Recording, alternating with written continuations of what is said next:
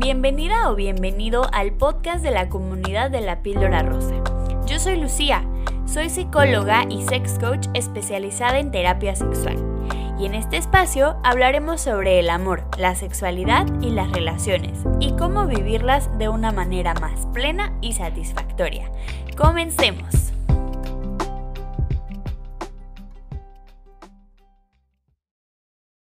El día de hoy te quiero hablar sobre algunos hábitos que puedes tener en tu día a día que indirectamente te van a ayudar a que cuando tengas conversaciones con tu pareja sean mucho más asertivas y, los lleven a una negociación mucho más auténtica. A veces, sin darnos cuenta, llegamos a ser agresivos en las conversaciones cuando no son pleitos y cuando son pleitos, eh, sin darnos cuenta nos atacamos, eh, nos lastimamos y no llegamos a nada y simplemente como que realmente no nos comprendemos. Esto es algo que pasa mucho porque no sabemos comunicarnos, porque a veces simplemente no sabemos lo que realmente queremos transmitir porque no tenemos una conexión con la que nosotros sentimos. Entonces, es por eso que decimos cosas de las que después nos arrepentimos. Obviamente en el momento del enojo, de que estamos como completamente inmersos en la pelea o en lo que está pasando en ese momento, no tenemos como una conciencia para cuestionarnos cuál es nuestro objetivo con esa conversación, como para entender qué es lo que estamos buscando y qué es lo que vamos a conseguir si seguimos así. Es muy diferente hablar desde el impulso que desde la conciencia. La diferencia es que cuando hablamos desde el impulso viene como de la emoción, del momento, viene de defendernos, de, de como que poner un límite, pero no, no desde algo que hayamos racionalizado, que comprendamos, que realmente hayamos analizado, cuestionado, no, es algo que sale como de, de lo que sea que estemos sintiendo en ese momento. Y a veces esa reacción puede reflejar lo que realmente queremos y a veces no, a veces simplemente refleja lo que sentimos en ese momento, pero el comentario que hayamos hecho puede afectar muchas otras áreas de la relación sin darnos cuenta, simplemente por decir algo que no queríamos decir porque no lo pensamos bien. Cuando estamos enojados estamos a la defensiva. ¿Qué significa estar a la defensiva? Significa que no escuchamos, estamos con la predisposición de que la otra persona nos está atacando, con esta idea de que estamos siendo como vulnerados y tenemos que defendernos, por eso estamos a la defensiva, porque tenemos que em, alejar a la otra persona, protegernos de la otra persona. Entonces aquí de entrada no tenemos una capacidad de escucha. Solamente esperamos a que la otra persona termine de hablar para expresar lo que nosotros queremos decir, que nos ayude a protegernos y a defendernos. No tenemos una conciencia objetiva y en, lugar de analizar lo que nos está diciendo la otra persona y tratar de comprenderlo, sin darnos cuenta, esto nos lleva a como que juzgar las palabras. Entonces este patrón de peleas va haciendo que las parejas empiecen a separar. Y, lo, doloroso y lo triste es que a veces esta pelea, este tipo de pleitos son constantes en las parejas y en ningún momento llegan a realmente expresar lo que sienten. Y obviamente con el tiempo, con el desgaste, esto cada vez nos va alejando más, tanto de nosotros mismos como de esa persona a la que amamos. Y lo interesante es que a veces simplemente se trata de una confusión con nosotros mismos.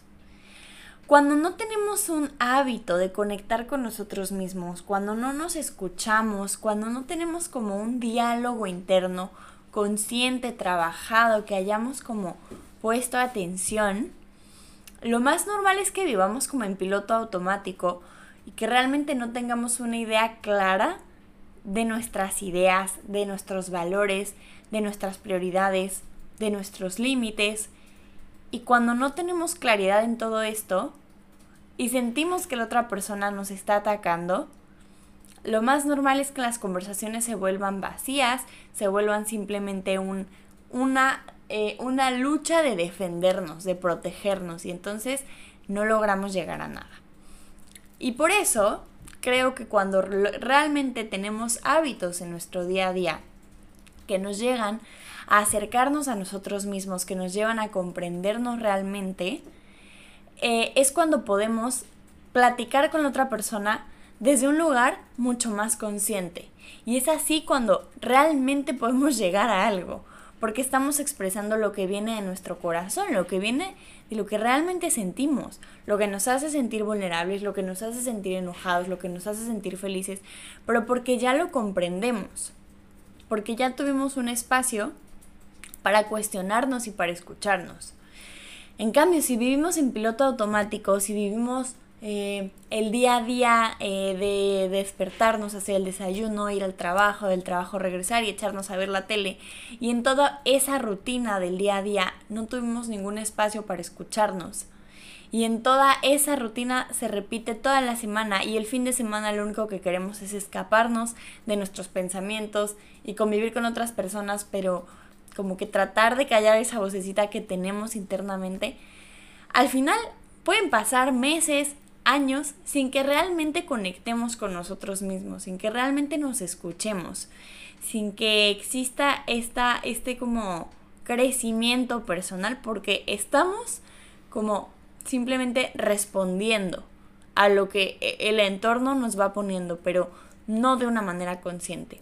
Te quiero compartir algunos hábitos que te pueden ayudar a, tener esa conexión contigo mismo en el día a día. Entonces, el primero es la meditación. La meditación es eh, para quienes no lo practican o como que no tienen una idea muy clara, porque escuchamos muchas cosas, pero pocas veces nos definen qué es la meditación. Yo diría que existen muchos tipos de meditación, existen muchas corrientes, muchas formas de meditar y eh, hay personas expertas en ciertas corrientes de meditación.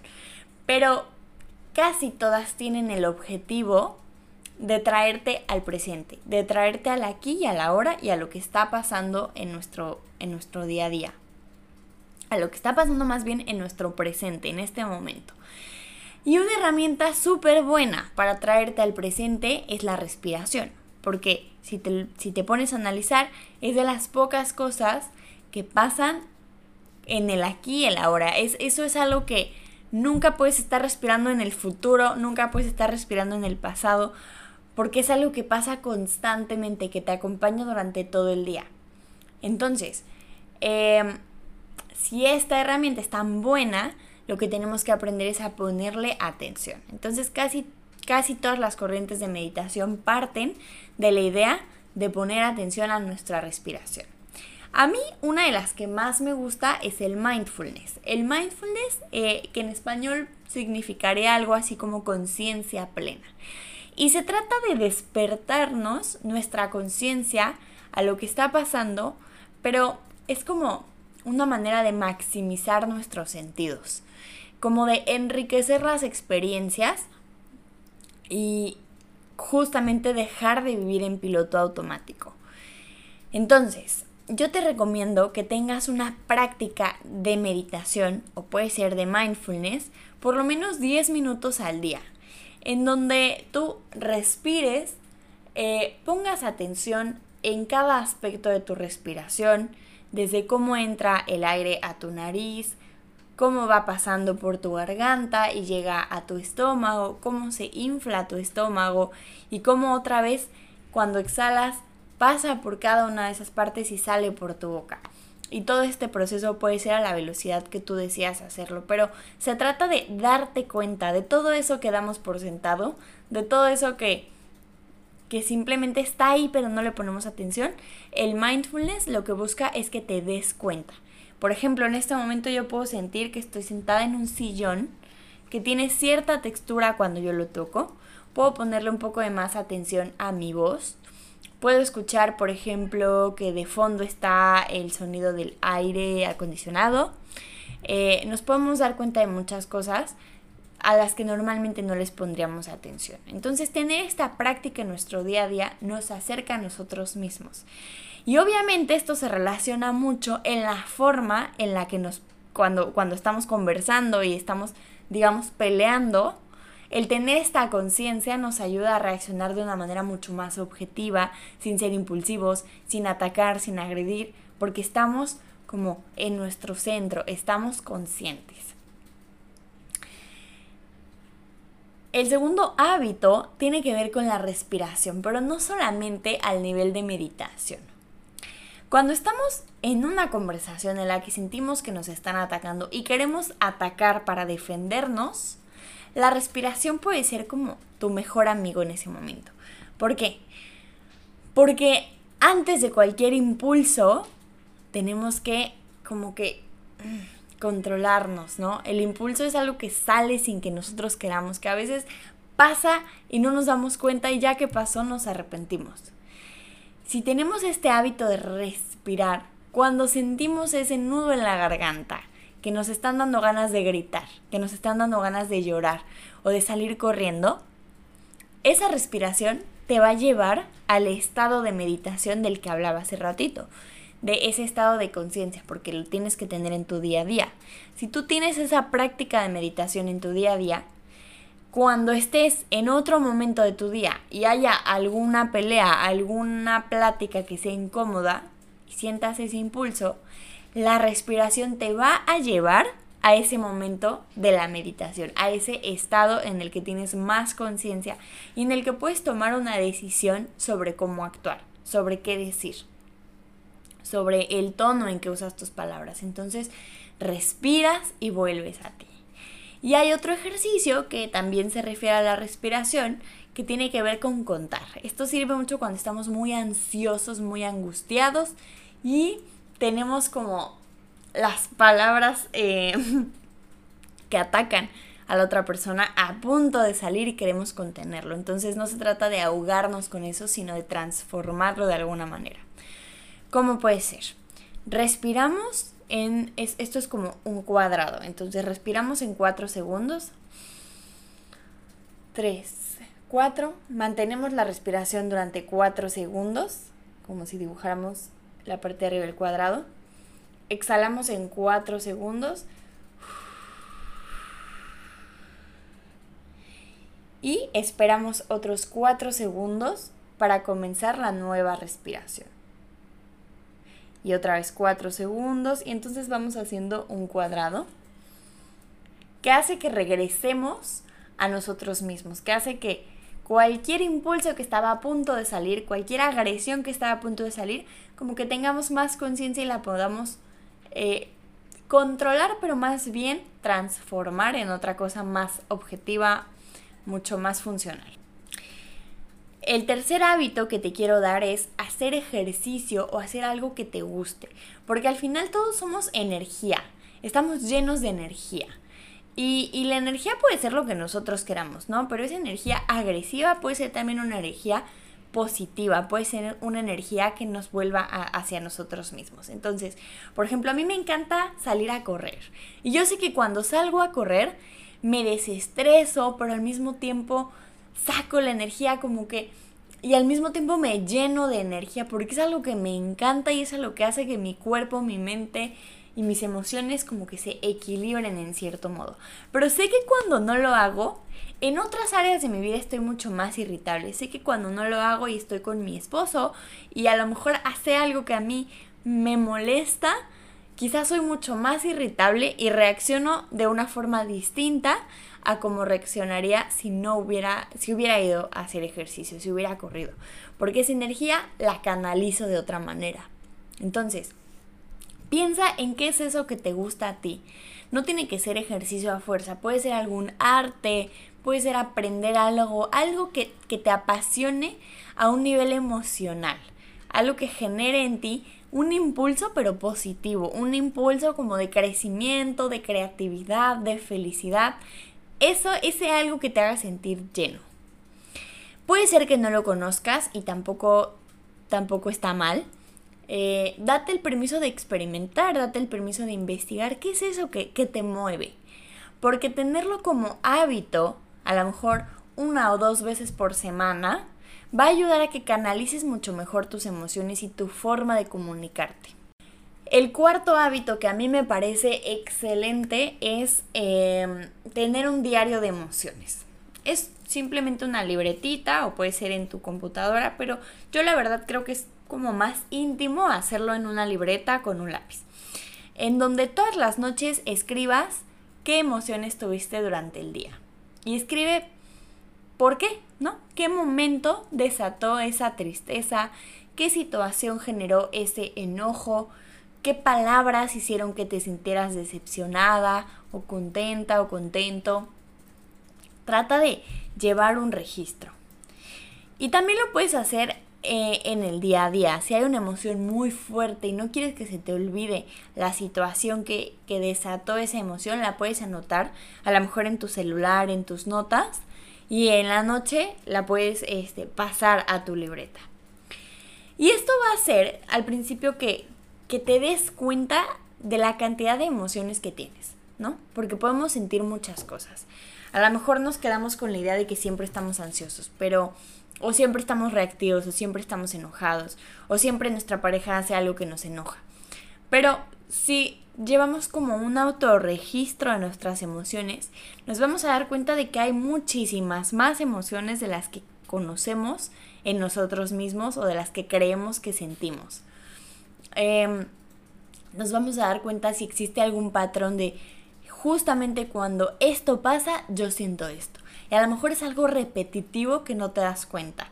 A lo mejor hay algo que tú haces en tu día a día que te genera esa emoción y no te das cuenta. Puede ser. Y además de darte cuenta, te puede dar mucha conciencia de en el momento de las conversaciones. Es decir, cuando actuamos de una manera más asertiva es porque nos escuchamos y nos comprendemos o por lo menos tenemos conciencia de, de decir, estamos, estamos platicando y eso que dijiste me molestó, eso que dijiste me causó celos, eso que vi me causó envidia. Y entonces cuando tienes esta conciencia y, y, te escuchas a ti mismo decir eso se siente así y esto es lo que estoy sintiendo, en vez de reaccionar vas a poder asimilarlo. A lo mejor tu pareja, te puedo poner por ejemplo, a lo mejor tu pareja te dice algo de alguna amiga con la que se la pasó increíble y a ti te genera como celos. A lo mejor no entiendes por qué, pero te genera celos. Si tú tienes una conciencia de tus emociones, si tú llevas un registro y sabes cuando una emoción se está generando en ti, vas a poder controlarla. Entonces, te generan celos, y si no, y si tienes esta conciencia, a lo mejor le puedes decir, oye, te agradezco mucho lo que me estás contando, pero me está haciendo sentir de esta manera. Me gustaría que lo hablemos después. O me gustaría que cambiemos de tema. Lo que sea que tú quieras dependiendo de lo que estés sintiendo, pero se trata de tener una respuesta como pensada. En lugar de reaccionar, y entonces atacar a tu pareja y decirle, claro, porque es tu amiga con la que te fuiste y que seguramente te gustaba mucho más que yo y que seguramente hiciste cosas con ella y que seguramente no me has contado. Y entonces toda una historia de, de cosas que seguramente no tienen nada que ver, pero estás hablando desde el impulso. Y por último, el, el último hábito que puede ser súper bueno, yo creo que es el mejor, es tener un proceso terapéutico. Con la corriente que tú quieras, con el tipo de psicólogo o coach, lo que tú quieras, porque yo creo que, que cada persona es distinta y cada persona necesita distintos tipos de procesos. Pero ve con quien tú te sientas cómodo y que tengas un espacio para expresarte, para expresarte libremente, sin que haya que quedar bien, sin que haya juicios, sin que haya expectativas que alcanzar, sin que te juzgues a ti mismo por lo que piensas, por lo que dices. Es un espacio en donde tu corazón, tus emociones, tus pensamientos son libres de expresarse y de sentirse para poder entenderlos y para poder verlos. Cuando logramos hacer esto y, tenemos este proceso terapéutico, Créeme que la manera en la que vas a reaccionar en tu día a día, en las conversaciones con tu pareja, va a ser mucho menos impulsiva y va a ser mucho más eh, asertivo, es decir, vas a poder transmitir lo que realmente quieres transmitir y también van a ser como más constructivas, o sea, te van a llevar a construir tu relación y a transformarla de una manera en donde tú, tú estés bien haya bienestar para ti y para tu pareja. ¿Por qué? Porque tú te conocerás a ti mismo, porque vas a saber escucharte, porque vas a saber cuestionarte, porque vas a poder analizar aquello que te haga sentir mal, que te haga sentir vulnerable, y porque básicamente vas a tener un control sobre, sobre tu persona, sobre tus emociones, sobre tu vida. Y esto no significa que vayas a ser perfecto, que, que ya no vas a tener ninguna ninguna emoción y, y, que nunca te vas a enojar. No, probablemente todos en algún momento nos enojamos y todos en algún momento expresamos cosas y nos arrepentimos. O sea, por más procesos terapéuticos que tengamos y eso está bien. Pero lo que en realidad... Eh, el, el, verdadero valor de tener un proceso terapéutico, una terapia, es que tienes un espacio para ti. Un espacio en donde es como, como si hubiera una, una fuga en donde sacas cualquier emoción, cualquier energía que está como afectando en tu día a día, para que en tus relaciones puedas tener una energía más controlada, más tranquila, más objetiva. Puede ser muy, muy valioso. Y bueno, espero que estos, estos hábitos te sirvan.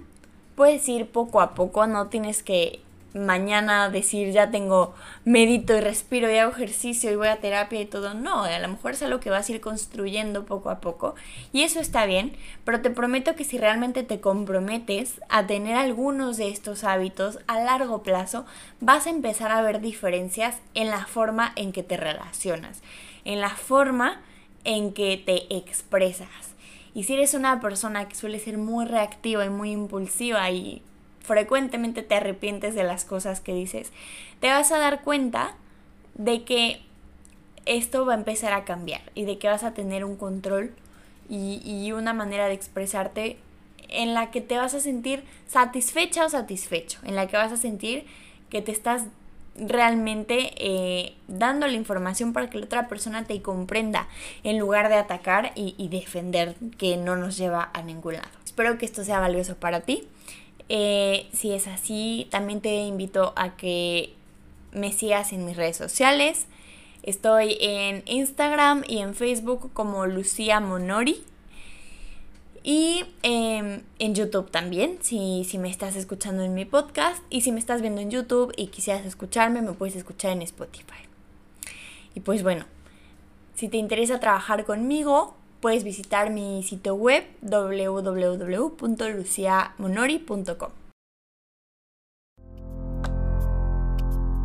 Gracias por escucharme.